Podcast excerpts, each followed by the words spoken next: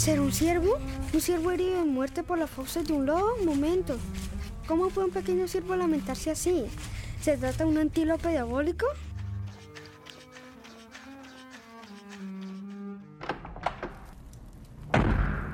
¿Qué pasó, hijo? ¿A qué se debe tanta agitación? El lamento de un ciervo me tomó por sorpresa. Era demasiado triste y sentí lástima por él. Seguro había sufrido la agresión de un lobo. ¡Ah, pobrecito! En ese caso, debiste acudir en su ayuda, en vez de regresar corriendo de esa manera. Déjame explicarte, abuelo. En un momento el gemido del ciervo llegó a ser tan fuerte que me asustó de verdad. Te juro que nunca había escuchado algo así.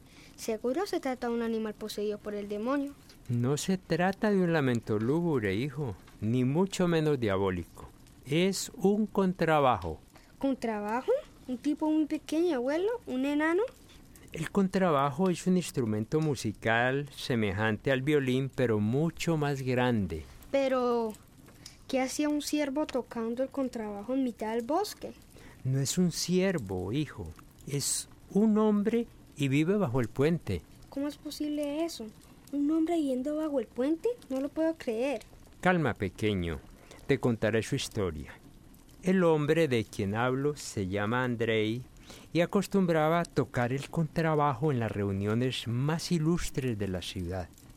Cierto día se dirigía por la orilla del río al castillo del príncipe en una época en la que aún existía la realeza, como en los cuentos de hadas. ¿Qué pasó con la realeza, abuelito? Bueno, hijo, esa es otra historia. Complácete con saber que fueron hombres perversos quienes despojaron al rey y a su familia del poder. ¿En qué iba? ¿Andrés se dirigía al castillo? El río se veía hermoso, de manera que Andrei decidió darle un chapuzón y disfrutar del atardecer. Atardecer, qué hermoso atardecer.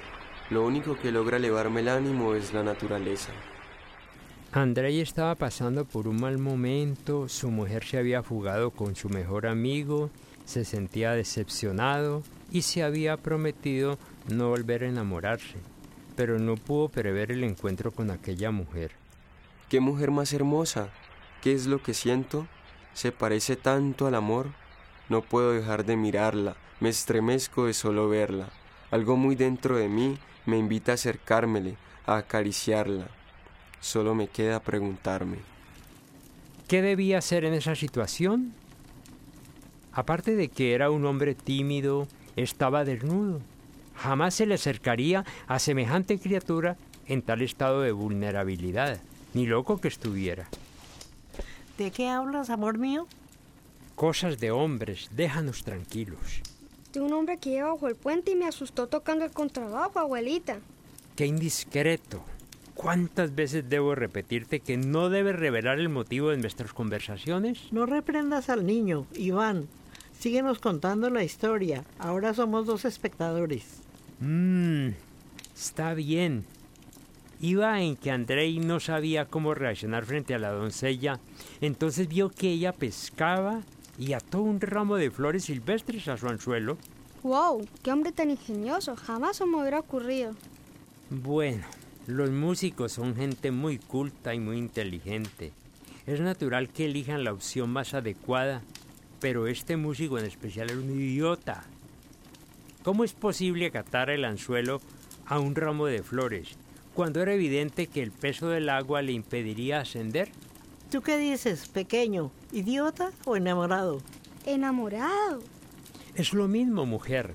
No le metas cucarachas en la cabeza. Claro que no. Un hombre enamorado no es un idiota. Tiene razón, Elena.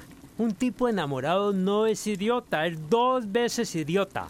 ¿Por qué dices eso, abuelito? Escucha el resto de la historia y te convencerás de lo que digo. Cuando el desgraciado regresó a la orilla, después de que tratara de recuperar su anzuelo del lecho del río, adivina qué. Unos malhechores habían robado sus prendas de vestir. ¿Todas?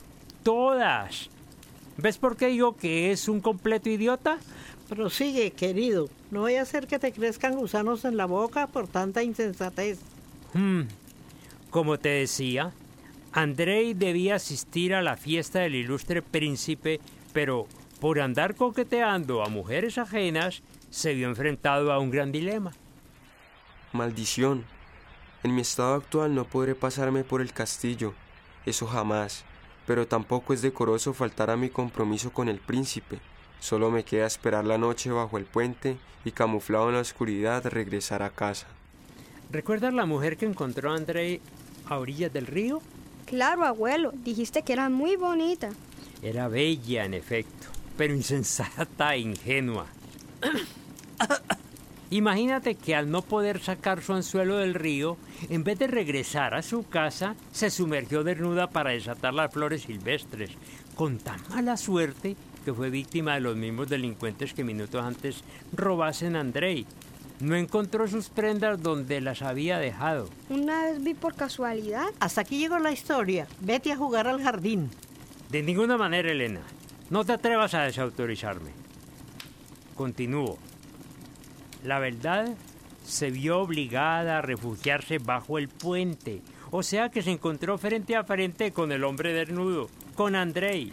Pero Andrei, a pesar de hallarse desnudo, en ningún momento buscó abusar de la doncella, aun cuando éste se había desmayado por la fuerte impresión. Señorita, señorita, por favor despierte. No está en condición de prestarse a la inconsciencia. Podrían abusar de usted. No, por favor no grite. Le juro por mi santa madre que no pienso tocarle un pelo. ¿Cómo espera que le crea? Está desnudo. No creo que esté en condición de juzgarme por mi desnudez. Ah, imbécil. Lo que quiero decir, señorita, es que no vale la pena pelear. Mejor deberíamos buscar una solución, ¿no cree usted? Mm, ¿Y qué propone? Dese cuenta que se dirige a una de las mujeres más importantes del reino, la princesa en persona. No importa quiénes somos, en este momento estamos en igualdad de condiciones y necesitamos uno del otro. Deje de lado por un segundo su ego y escuche con atención mi plan. Como puedes ver, hijo, aparte de idiota, el tipo era un atrevido, lo que faltaba. A mí me late que la princesa aprendió mucho de sus recomendaciones. Hasta entonces había sido una mujer vanidosa, pero las palabras del hombre le abrieron los ojos. ¿Cómo te llamas? Andrei, Debo confesar que me siento muy apenada por mi reacción. Es usted todo un caballero. Mucho gusto. Mi nombre es... no, por favor, princesa, no me diga su nombre. Créame que estoy encantado de conocerla, pero no debo permitirme ningún tipo de confianza con su majestad. Tiene razón, caballero. Ahora bien, me gustaría saber cuál es la idea que nos sacará de aprietos. Verá su majestad, traigo conmigo un contrabajo, su estuche es grande, lo suficiente como para albergarla a usted. Pero, ¿y usted? ¿Cómo piensa salir de aquí? Es cuestión de minutos para que anochezca, y vestido por la oscuridad, caminaré unas cuantas cuadras hasta mi casa. Ahí encontraremos prendas de vestir. Aparte de caballero, es usted un hombre muy ingenioso. Por favor, princesa, no diga esas cosas. Ha conseguido ruborizarme. Basta de rodeos. Es obvio que no tienes idea cómo narrar una historia. Eres tan ignorante como las demás mujeres. La seguiré contando.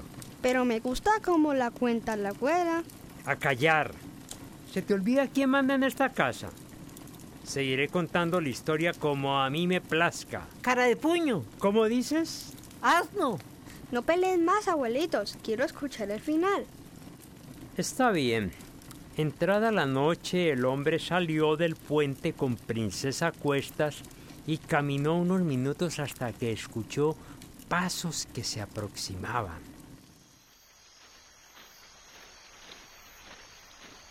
Me esconderé tras los arbustos mientras pasa el advenedizo. No vaya a ser que me lleve una mala sorpresa. Momento, este tipo trae puesto mi vestido, y es un vestido muy particular, casi único. Ladrón, regrésame mis prendas. Ladrón. Y así fue como nuestro personaje estrella puso sobre aviso al ladrón y no contento con ello, dejó a un lado el estuche para perseguirlo. Mucho burro.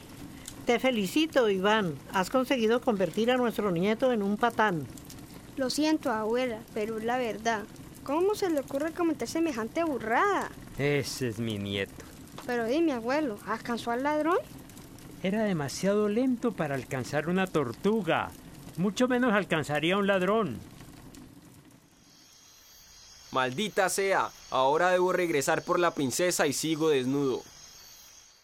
Mientras tanto, el clarinetista y el trompetista se dirigían a la celebración del príncipe y se encontraron el estuche del contrabajo entre unos arbustos.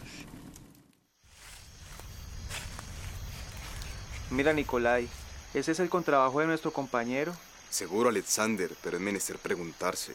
¿Por qué lo encontramos en esos parajes tan desolados? Debió perderlo, aunque es extraño que se te pierda algo de este tamaño. Como sea, es nuestro deber llevárselo. Y así fue como Andrei encontró el rastro frío. Lejos de ahí, mientras esperaba la llegada de la princesa, el príncipe le contaba a uno de sus allegados lo ágil que era con el contrabajo. No te lo creo, Iván. ¿El príncipe se llama igual a ti? Mm, sí, hijo. Iván es un nombre muy común. Imbécil. Ah, te digo imbécil, abuelo. No le prestes atención, hijo. Es demencia senil. Prosigo. El amigo del príncipe no podía creer que éste tocara el contrabajo y mucho menos también como para pertenecer a una de las bandas más renombradas del reino. Te lo demostraré. Ahora mismo tocaré el contrabajo en presencia de todos. Verás mi habilidad. Vi el contrabajo en la sala. Vamos ahora mismo para allá.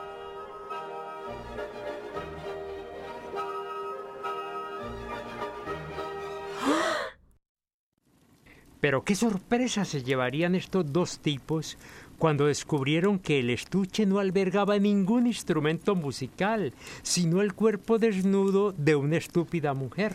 Altanero. Pendenciera. Ay, mis abuelos sí pelean. Por Dios, síganme contando la historia. Bueno, hijo, resulta que el contrabajo no encontró su estuche y tampoco halló su vestimenta, así que se quedó a vivir bajo el puente para ir en busca de la princesa cada noche. Las noches en que adolece melancolía, toca un par de notas en complicidad de su contrabajo y llora hasta toparse con el sueño. Pobrecito, ahí atrapado. Gracias a Dios, yo sí tengo mi princesa. Sigue agradeciendo, a ver si la conservas.